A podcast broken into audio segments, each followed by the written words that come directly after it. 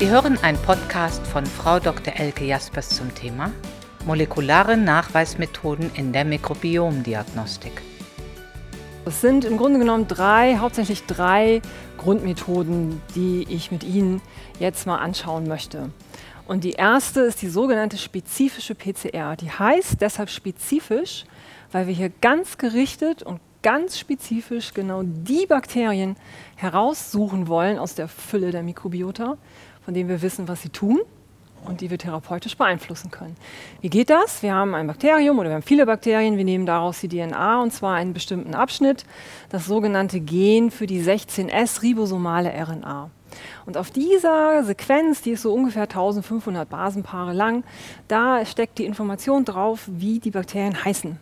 Und dagegen kann man bestimmte Gensonden, sogenannte Primer, herstellen, die dann genau darauf binden können, weil die sich erkennen. Das ist quasi die äh, komplementäre Sequenz.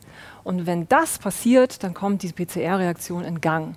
Und dann sehe ich ein Signal und ich sehe, aha, ich habe also dieses Bakterium ganz gerichtet gefunden.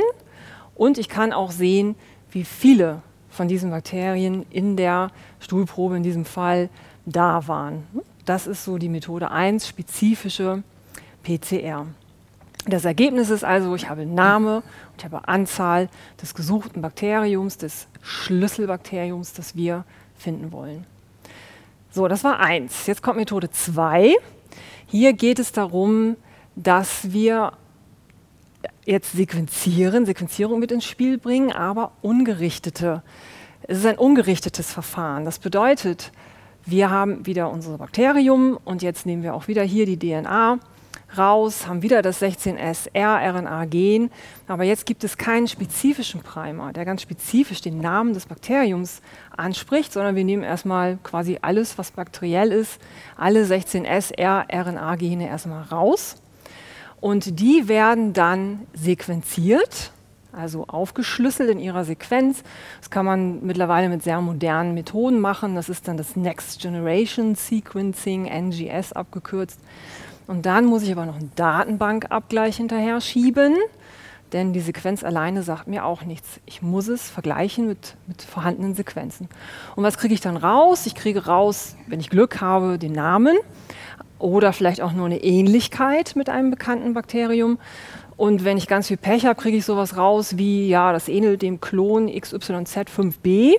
Ja, da hat dann irgendjemand irgendwo mal so eine ähm, 16S-Sequenz äh, gefunden, sequenziert, in die Datenbank gestellt, aber dahinter verbirgt sich dann nicht unbedingt ein bekanntes Bakterium mit seinem Stoffwechsel, das wir verstehen, sondern es sind im Prinzip anonyme Sequenzen. Was die Methode allerdings kann, ist, sie gibt uns ein, eine Diversität. Ja, und dann haben wir die dritte Methode. Und das ist die Sequenzierung des gesamten Genoms des Bakteriums oder der Bakterien. Das ist auch eine ungerichtete Methode, ne, das Whole Genome Sequencing, wie es auf Englisch heißt. Es wird, es wird die Gesamt-DNA in der Probe der Bakterien vervielfältigt und in kleinen Puzzlestücken dann quasi ähm, abgelesen. Und dann braucht man eine gute bioinformatische Software, die dieses Puzzle wieder passend zusammensetzt. Denn man kann so ein großes Stück wie die bakterielle DNA nicht in einem Stück sequenzieren, man muss es wirklich teilen. Also die bioinformatische Software kommt dahinter, die setzt das Puzzle zusammen und dann muss ich wieder in die Datenbank gehen, muss es abgleichen und dann kommt so etwas ähnliches raus wie bei Methode 2 auch.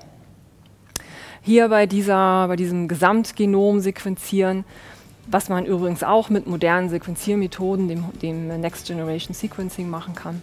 Es kommt raus, Name oder wieder Ähnlichkeit mit dem bekannten Bakterium, beziehungsweise dann auch die Diversität. Podcast und interessante Videos rund um Mikrobiota und Schleimhautassoziierte Erkrankungen finden Sie im Fachbereich auf mikroök.de und im YouTube-Kanal Institut für Mikroökologie.